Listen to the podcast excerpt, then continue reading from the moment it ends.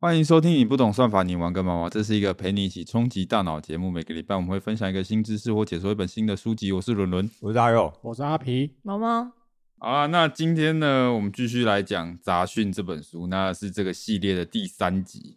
今天要来讲这本书的一个重要的概念，叫做决策保健。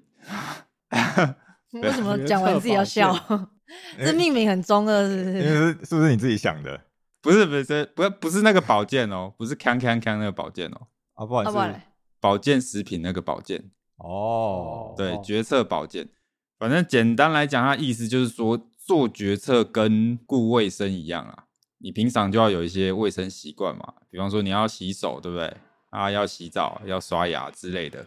然后，如果你有做这些良好的卫生习惯的话，那你就比较不容易生病嘛。那其实做决策也是一样，就是如果你有特别注意一些措施的话，你就比较不会做出一些很破的判断。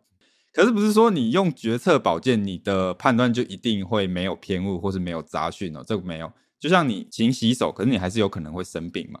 可是至少说这个几率会降低。所以说，接下来就要讲一些书中提供的决策保健的手段。首先，第一个其实很简单。那如果你想要做出优秀的判断，你在公司在一个 team，那你们要做出一个好的决策，那讲白了，有一步很简单，就是挑有优秀判断力的人。那 什么人会比较有优秀判断力呢？来，有优秀判断力的人，讲个屁话，就是什么样特质的人会比较有优秀的判断力？比方说，第一个常听我们 podcast 嘛，啊嗯啊，还有啊？会复习我们 podcast，哦，这也是。我还要复习哦。其实有一个蛮实际的指标，好啦，给个提示啊，是一个可以量化的指标。比较老的人，经验比较多。怎么可能？你看你爸妈，你有觉得他们有比较优秀的判断力吗？我知道了，是不是男生或女生？哎、没有。哇，你敢讲这个也不简单了。哦，薪水高低不是怎么可能？不是哦，多少老板都跟智障一样。啊，讲白其实出乎意料简单啦、书里面提到有一个指标，那这个指标几乎在所有领域都跟出色表现很有关系，而且不管是学术或者是他实际上的工作表现，而且这个指标基本上也是可以预测他所在的这个职业，他有办法达到什么样的层级，最有效的指标，那个就是你的智商。哎，哎，哦，傻眼，我我本来想说可能不会这么肤浅，我也是这样想哎，哎。没有没有，我在想哎，想不到吧？就是这么肤浅。其实反正就是书里面有提到说，大量的研究都显示说，其实呃很现实啊，智商它的预测效果就是比其他方面能力或者你的个性，或者甚至你的工作经验都还要好。它基本上就是一个预测你的成就最有效、最好的一个指标啦，就是你的智商。哎，这写在书里面我会生气哎。就是刚刚我们都没有讲，是因为他已经直觉到这简直就是废话，还需要你告诉我吗我？觉得不见得哎、不见得。你看柯文哲都被骂成这样，就是你哎、嘞 i q 一五六没屁用，对啊，他都被骂成这样，所以搞不好有人觉得这个智商没有没有什么效用。好啦，不过智商这个东西可能就是啊、一半天生一半环境嘛。那如果在座各位没有，也不需要担心了，因为还有还有第二项指标。你们都没有觉得刚刚被攻击了吗？什么叫在座的各位没有也没关系？我们还有下一个，什么意思啊？啊，其实我们在座至少是高于平均的啦，对吧？说没有高于平均，这个就太假掰了。嗯这么乐观，呃，在座都是飞黄腾达，说没有这个就飞黄腾你达你讲你讲的很，你讲的很没诚意。不要说聪明绝顶，可是至少高于平均啊。所以我相信我们至少这个智商这个有达标。不过还有第二项很重要，好，考大家一个问题：现在有一支球棒跟一颗球，然后这一支球棒跟一颗球呢，总共是一点一美金，然后一支球棒比一颗球还要多一美金。那请问一颗球多少钱？一点零五跟零点五，零点零五，零五，零点零五，零点零五，哎呦，好像没有上当哦。哎，为什么么上当这不是二你是你 x 是不是要以为二 x 加一等于一点一吗？因为我们会讲一跟零点一吗？为什么是零点一？他忘记除以二，他减了一之后没有除以二。那其实这个题目跟你的智商也没关系啊，因为它不是什么很难的题目，它就是你的国中的数学能力嘛。不过它跟一件事情有关系，就是你的认知风格。就是你听到这个题目的时候，你有没有办法抵抗你心中那个想想要讲零点一的直觉？哎，没有啊，我们没有这种直觉啊。就是有些人他可能会直觉上会觉得是零点一，因为他题目设计就是直觉上会让你觉得这样。可是其实你就是要抵抗那你的那个直觉，然后静下来想一下，你就会想到这个问题的答案。这个就叫做你的认知风格。简单来讲，就是你在思考问题、判断问题的时候的一些风格啦，或者你的做法。所以其实有没有办法答对刚才那题，跟你的智商高低没有关系，可是跟你的认知风格有关系。那通常呢，如果你的认知风格是像你们刚才，你可以抑制你的这个内心深处的冲动嘛，这个就是一个好的认知风格。那或者还有一个就是你要有开放的心态。那别人讲相反论点的时候，你有办法停下来想说，好，那是跟我有冲突，那是不是我错了，还是他错了？那我们两个的证据力谁比较强嘛？那或者是哎，现在出现了新的证据，你有办法改变你自己的想法？OK，这个就叫认知风格了。所以，如果你空有高智商，可是你没有这种呃开放心态的认知风格的话，那你就很有可能会变成理缺。所以，我们以前集数有讲过，就是有些人他的智力很高，可是他不理性，会有偏执的聪明人。对对对，没错没错。所以讲白了，一个简单的决策保健，就是挑有良好判断力的人来帮我们做判断力。那简单两个指标就是智力嘛。然后再来就是你的认知风格嘛，所以这样一讲，好像突然觉得工作要考智力，好像有一点合理。有考吗？我不会考，我好像没被考过啊。通常都是考那个什么个性测验吧，性格测验，智力好像没考。没有啊，智力这个应该已经用学校筛选了。对，他们就用学校筛。对啊，学校啊，看你的班级排名、毕业成绩什么的，那不是就已经筛了吗？对啊。哎，来了，默默讲到一个重点。其实书中有强调一点，就是假设工程师嘛，我们基本上都是智力前段班的人嘛。那有些人以为说过了这个门槛，好像就不重要。可其实有研究发现，智力的这个影响力哦，就是不是说 PR 值六十跟 PR 九十有差而已，你 PR 九十九跟 PR 九十九点九还是会有差，你懂我意思吗？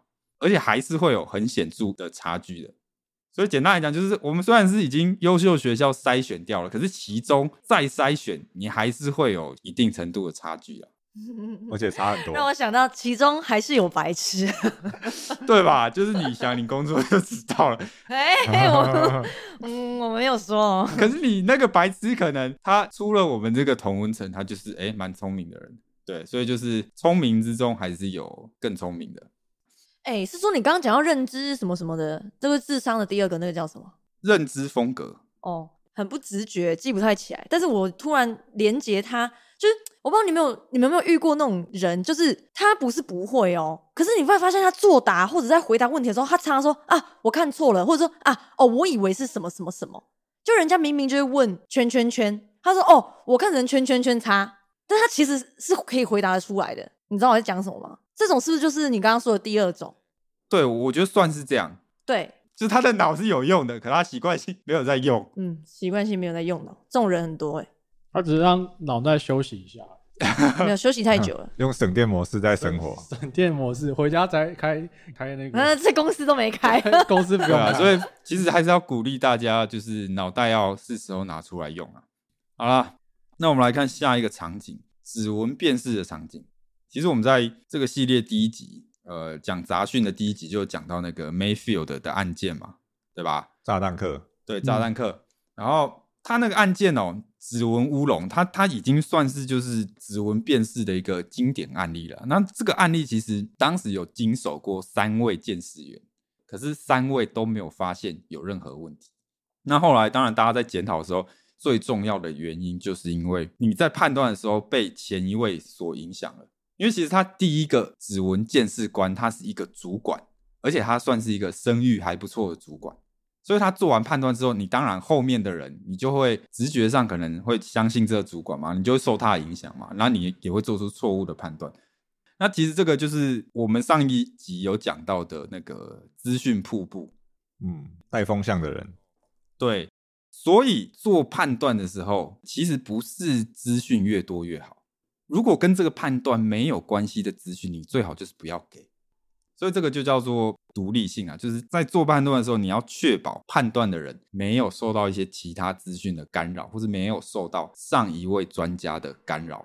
而且以指纹辨识这个案例的话，其实研究甚至发现说，第一个鉴识专家只要警察有跟他说，哎，这个嫌犯他好像有不在场证明哦，就是有这样讲，都会影响到那个鉴识专家，就会使他的判断产生偏误。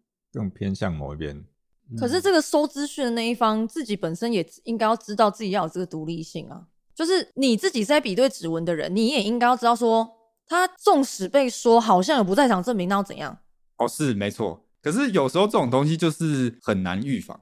呃，书里面就讲到说，其实你问大部分的鉴识专家说，呃，你觉得在我们这个领域受到这种偏误的影响严不严重？大部分都会认为蛮严重的。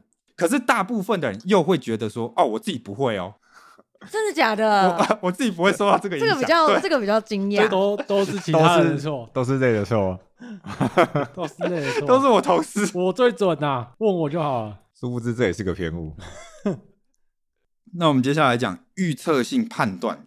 我们日常生活中很常需要预测东西嘛，明年的失业率会是多少，对吧？然后我们公司这个产品出去销量会有多少嘛？那专案完成的时间会多长？那这个候选人他的得票率会多高之类的，各式各样预测判断。那像这种判断，其实有一个还蛮简单的方法，就是可以很好的降低杂讯。你们要不要猜猜看？我觉得你们应该猜得到。呃，种树就是问大众的意见，收集更多意见。对，其实就是 其实就是你想的那样。其实讲讲白了，就是把多人的独立判断做总和啦。最简单就是啊，每个人判断拿来取平均。对，类似这种，其实这个效果意外的好。书里面有讲到一个方法，叫做德尔菲法，它就是这样。比方说，好，所有参加这个判断的人，我们要给出某一个题目的估值，对吧？好，那现在第一回合，每个人先给一个估值，而且你要给说为什么你会给这个估值。可是彼此都是匿名的、就是你不知道其他人是给什么。那到下一个回合的时候，你再看其他人的估值理由，可是你不能看到其他人的名字，你只能看到理由而已，你只能看到其他人的理由。那根据这个理由之后，大家再做一次估值，然后如此反复进行，就这个回合这样反复进行。那当然，这过程中都是匿名的嘛。就你做判断的人，你的体感就是说，好，这个回合我做一个估值，那下个回合，好，我看到大家的理由了，可是我都不知道是谁做的。那我再根据这些理由，想说我有没有思考不周延的地方，然后再做一个新的估值。该不会经过几 round 之后，答案就收敛了吧？哎、没错，其实这个 答案会慢慢收敛。那你们可以决定说，呃，要收敛到什么样的程度之后，你再取平均。对，这个叫做德尔菲法啦，那给大家做参考了。可是它要实行的话，就是比较麻烦一点，所以书里面说也可以用简化版本。简化版本就是进行两回合而已，按第二回合就直接取平均，这样 就是少了那个收敛的过程啊。好，然后关于预测性判断啊，其实书里面有讲到一个优良判断计划，这个是一个在二零一一年的实验啦。基本上他们就是想要找出说，是不是有些人有办法做一些神预测，他就是比别人更会判断，所以他就找了上万个志愿者，然后请他们判断很多的题目。那这些题目都比方说像是这样：北韩今年年底之前会不会引爆核弹啊？会吗？不会不不会吧？啊，或者是说，哎，俄罗斯接下来会不会占领更多乌克兰的领土啊？会吗？有有可不会，呃，台湾可以在近五年独立吗？会吗？呃，应该 有难度。有难度啊中共投入了啊，反正就是类似这些问题，而且这些问题的数量非常多，就是有几百个，就每个人要回答几百题，所以其实你不太可能是用蒙的，而且其实你参加的人，你不是只有回答说好会发生或是不会发生，你要给一个几率，哇，比方说中国接下来一年之内出兵台湾，几率多少？五五趴，嘿 哎，五趴，对，好，假设五趴好了。那如果你回答五趴，你有一百题都回答五趴，对不对？那你这一百题理论上你要有五个中的，对吧？所以其实用这样的方式就可以看说你的判断到底这个准确度有多少，那个校准度其实要够准，你不能光回答会发生或是不会发生而已。而且除了这个校准度，他还希望说这些回答的人他们可以给出比较高的解析度。所谓的解析度就是说，因为有些人他可能想要蒙题，他就会回答一些很模棱两可或是没有什么参考性的答案，比方说。接下来一年内会有国家退出欧盟吗？那他可能呃五十五趴之类的。那其实这个就很没有参考性，因为五十五趴这个就是有讲跟没讲一样。对他可能最后结果真的是很准的，可是这样的答案没有什么参考度。对，所以他希望回答的人是勇于给出一些有建设性的意见，比方说八十趴、三十趴之类。所以你的解析度也要够高。所以说你要成为这个预测力很强的人，你是要。校准度要准，然后解析度也要够高的，所以这个不是一件容易的事。而且刚才那题目，你可以想象，其实不太容易判断，就是很模糊这样。那当然，想当然，绝大部分的人就是表现都不太好嘛，大部分人都是不啊。不过有两趴的人表现就特别厉害，可以称为是超级预测者的程度。而且这两趴的人，他们甚至比呃现在政府单位的一些情治机关，他们做出的预测还要好。你要知道，这些情治单位他们都有一些机密的资料，就是收集到一些机密情报。对，可是他们做出来预测还没有办法超过那个这些超级预测者。啊，那你们觉得这个超级预测者是怎么办到的？他们有怎么样的特质可以 成为预言家？智商高。智商特高，智商很高，超级智商，智商超级高。啊，其实讲白了不意外，第一点就是智商高嘛。那就是这些人不意外，智商都是高于平均啦。然后当然也不意外，他们的认知风格就是他们通常都是保持很开放的心态，而且他们会愿意，如果有新的证据出来，会重新审视自己的看法嘛。然后如果被打脸了，他们不会觉得不舒服。他们就是愿意接受不一样的观点，接受不一样的挑战。还有再来就是，他们其实会解构这个问题。比方说，接下来五年中国会不会出兵台湾？假设这样的问题嘛，那这样的问题很模糊，所以他们通常会再把这个问题拆得更碎。比方说，好，那假设这件事会发生的话，那需要有什么条件嘛？对吧？可能 A 条件、B 条件、C 条件。那 A 条件成立要在什么情况下才会成立？B 条件要在什么情况下成立？对，就他们会去解构这些问题，这是他们做预测的一些方法。然后再来是他们很重视基本率，这个基本率的意思就是说他们会注重一些背景的一些实证的数据。好，比方说中国跟越南，那么接下来在边境发生武装冲突的几率有多少？假设是这样好了。那他们不会就是呃，比方看新闻，然后是跟随直觉，就随便给一个数字。他们会去看说类似的情况发生的几率有多少。比方说，你可能要去找说，好吧，那以前有没有类似的这种边境冲突？那这些边境冲突通常是怎么样演变的？然后它发生演变成进一步冲突的几率有多少？这个就叫做重视这些事情的基本率，就等于说是有一个基本的参考点让你参考的感觉。那这个就是让他们成为超级预测者的关键啦。那书里面其实有特别提到一点是说，如果是团队决策的话，通常你的团队的多元化程度比较高的话，你们的杂讯会更少。简单来讲，就是希望你的团队有各种不同背景的人啊。他有说到说，你团队要组成嘛，那第一个人一定是挑判断力最强的。那你第二个人的话，与其你挑一个也是判断力很强，可是。他的背景跟第一个人很像的，与其你挑这个，那你倒不如挑一个判断力没有那么高，可是他的背景比较不一样，就是他能够为这个团队带来新东西的人，这样子的团队多元化程度会比较高。那当然，如果你个别来看的话，杂讯会很多，因为他们意见可能会不一样。可是通常他们取平均之后，就是他们总和之后，他们产生的结果会更准，就是会比那些哦意见都一样的团队还要更准。那我们接下来讲面试的场景。你们面试的经验应该不多吧？哎，嗯，不不不不多。干嘛干嘛结巴？好，那我问你们好，那你们觉得面试重不重要？假设你今天当主管好了，你要招募新人，那你觉得面试的这个环节重不重要？重要啊很，重要吧？就是要要看这个下属跟你有没有办法合作啊。绝大部分的主管也都认为说面试是很重要的，然后这个环节绝对是不可或缺的。它基本上就是一个呃，有点像是这个面试官的洞察力的展现啊，然后挑出一个，诶，这个面试者是不是跟我 match 之类的。然后不过直接讲结论，其实面试跟工作成果的这个相关性哦，已经有很大量的研究了。那结论就是，呃，面试通常都没有什么用。其实面试当下的场合会有很大量的场合杂讯。所谓的场合杂讯，就是当下的各种不可抗力的，然后很短暂的各种奇奇怪怪的因素，然后可能会影响你的判断。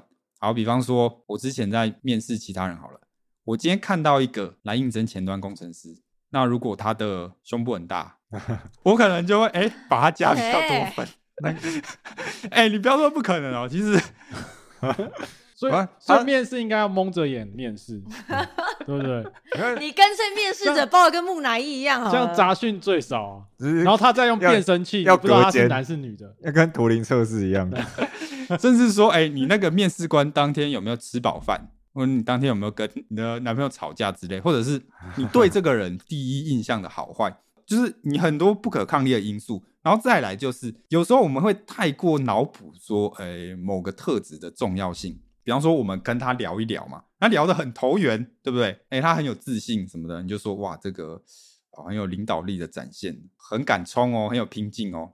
可是如果你负面讲的话，搞不好就是哎干、那他会不会很嚣张？那或者你看到有个人觉得，哎、他怎么畏畏缩缩的，然后好像不太好，这不太适合我们的工作嘛。可是会不会反面来讲，他就是哎、比较谨谨慎，然后比较深思熟虑，所以其实会有这种很多你根本不知道到底是你脑补，还是你只是纯粹个人印象，或是怎么样的判断。哎，通常假设你跟他聊得很来的话，那对方也会感觉得到嘛，他的表现也会比较好嘛。那如果你跟他没有那么搭嘎的话，你就会比较着重在测试这个人的实力。所以有可能就是他的实力被戳的比较多，然后他就越容易露出破绽之类的，那变成说，呃，你下一次对他的印象就会不好。所以反正就是面试当下有大量的杂讯，然后可能面试官大量的脑补，那你一定会把这个人的表现脑补成一个你心中想的样子，然后做出决定。可是你可能不知道说你的这个判断其实是很没有系统化的，就你可能每个人标准都不一样啊，你可能是当下哎才产生这个标准的，所以这导致说其实面试通常都没有什么用。那我们的 Google 其实它很早就发现说这种方式有问题。据 Google 里面一个高管啊，他表示说，其实他们在回顾这种面试的效果的时候，然后对比说，哎，这个人的表现，就发现说关系是零，零就是没有什么关系。那这个当然就是在他们招募上就是一个呃巨大的成本嘛，那就没有效果嘛。所以 Google 后来就调整他们面试，他们就调整成结构化面试。基本上 Google 呢，他们的面试大概可以拆成三步。首先，第一步是分解。好，在分解这个阶段的时候，他们就是要选出一些指标，我们到底要挑什么样的人，要把这个指标决定出来。那 Google 的指标其实就是四个，第一个是一般认知能力，那第二个是领导力，第三个是文化契合度，第四个是职务相关的知识。食物对，植物相关的知识 position 哦，啊，你你说是动植物相关的知识，plant，我想说有点奇怪，啊太跳脱了。现在开始去读《生科系啊，你刚刚那个认知的什么吗？哥的，本草纲目》对他们就只看这个东西。那当然，每一个大项呃下面可能还会再分一些细项啊。不过重点就是你要把这个指标决定出来，然后只要跟这个指标没有关的任何东西一概不考虑。比方说你的外表、你的谈吐、你的年龄无关的项目都不会列入考虑。这个是第一个分解。可是也要他面试官真的能做到啊。好，对，所以重点来了，下一个，下一个叫做独立性。好，假设你这个指标猜出来，对不对？可是你还是依照传统面试这样，好，那面试官就看着这四个指标，然后诶依他的感觉啊随便问，那这样也是没有任何屁用嘛。所以其实这四个项目哦，这四个指标要分开独立判断。比方说，一个面试官他就看一个指标，其他东西完全不看。我也不要想说这个人到底适不适合 Google，或是我也不要想说，哎，我想不想要录取他，就是都不要。我做的事情就是专心的考核，说这个人到底有没有符合这个指标。你你是说每一项都是一个人负责吗？对，每个指标都是要不同的面试官独立判断的哦、而且他在评这个项目的时候，他也不能依照你自己的感觉。这个项目的评分其实都有一些基本的预设的问题，然后预设的评分指标了。这个评分都是要统一的、哦，然后问题也都要统一的。这比较像考试吧？所以其实像这种结构化面试，你的体验其实不会像是在面试，会跟你一般的面试不一样。你一般面试可能你会觉得是跟这个主管聊天嘛，对吧？可这个结构化面试的话，你会感觉很像你被审讯。反过来说，他不是是不是就是可以一种可以准备的面试？哪个面试不是可以准备的面试就是他是可以很有答案的准备。啊？我们在面试问你 OS 还不是有答案？啊，可是有些太看外表，你就没办法。比如说，没有没有，那已经是看外表的问题了。哦，那也可以准备啊，你就装个假的。去隆一下，上班第一天就把你解雇，图文不符。上班第一天从 D 变 A，所以刚才讲到说，其实这个面这种面试就是很不讨喜啊，因为面试者或是被面试的人感受都不会太好。可是确实，他们后来在呃审视它的效度的时候，确实发现说，比起传统的面试，它的效果是有大幅度的提升的啊。所以你分解了嘛，然后你也独立性了嘛，那所以其实做到这两步的时候，你就可以产出一份对这个人相对来说很客观的评分了。然后接下来就是第三步，那第三步哦，就算像是 Google 这种呃很科技的公司，然后感觉是以演算法为重的公司，其实他们第三步还是由人为去决定啊。他们最后这个人的分数出来了，那其实还是会有一个委员会根据这个评分来决定说，好，我们到底要不要录取他。所以说，最后的决策还是要靠人，就是还是要一定程度上依靠你的直觉的判断。对，可是至少说这个判断的背后至少有一个客观评分啦，就是你是有理有据的。所以这个是 Google 结构化面试的三步，就是你要先分解，就是拆出指标，然后再来是独立性，最后是你要根据这个产出的评分，人为的去判断。这样，那这种结构化面试确实它的成本也更低啦。因为它就比较像是 SOP 这样，就是面试官一坐下来，然后就把他手上那本从头念到尾。对之类的，然后你就回答，然后 A、B、C、D。所以其实像今天讲到的一些决策保健手段嘛，挑选优秀的判断者，那优秀判断者指标就是智力，然后跟他的认知风格嘛，认知风风格是要开放的心态嘛，然后再来是注意资讯瀑布的问题，就是一定要确保说，哎，团体在做决策的时候，大家判断是要有独立性的。你在做判断的时候，不是资讯越多越好，就是不相干的资讯，你最好就不要知道。然后再来就是你在做预测的时候，其实有一个很简单的方式，就是总和法，出乎意料简单，就把反正把大家意见取个平均。对，那其实我觉得他这些角色，就是他书中都很强，就有透露出一个概念，就是有时候大家会以为说做出一个好的判断，靠的是神来一笔，或是有一些哎你的敏锐的洞察力。或者有一些哎、你突然灵光一闪，看到别人看不到的地方，然后你做出一个惊为天人，然后很有远见的神预测。可是现实来看，其实可能不是这样。现实来看，你做判断，其实你靠的是流程的把关，然后你的纪律，然后你要时时刻刻审视自己，不要去做一些不卫生的事情。对，就是靠流程来确保说你的判断是可以足够低杂讯的。好，那以上就是今天的决策保健的部分。那其实我们已经快把这本书讲完了，下一集应该就是尾声了。那下一集我们来讲说，好吧？那既然我们现在已经知道一些实际上的手段了，那假设我们今天真的要进行判断了，有没有一个流程？就是啊，你就给我一个流程啊，我今天要那个选一个市长，你到底有没有一个 A，然后 B，然后 C 要怎么做？懒人包是不是？下一集就懒人包。好啦，那以上就是我们今天的全部内容。我喜欢我们内容的话，希望你可以在 Apple Podcast 或 Spotify 上面给我们五星好评。那我们就下集再见。拜拜拜拜。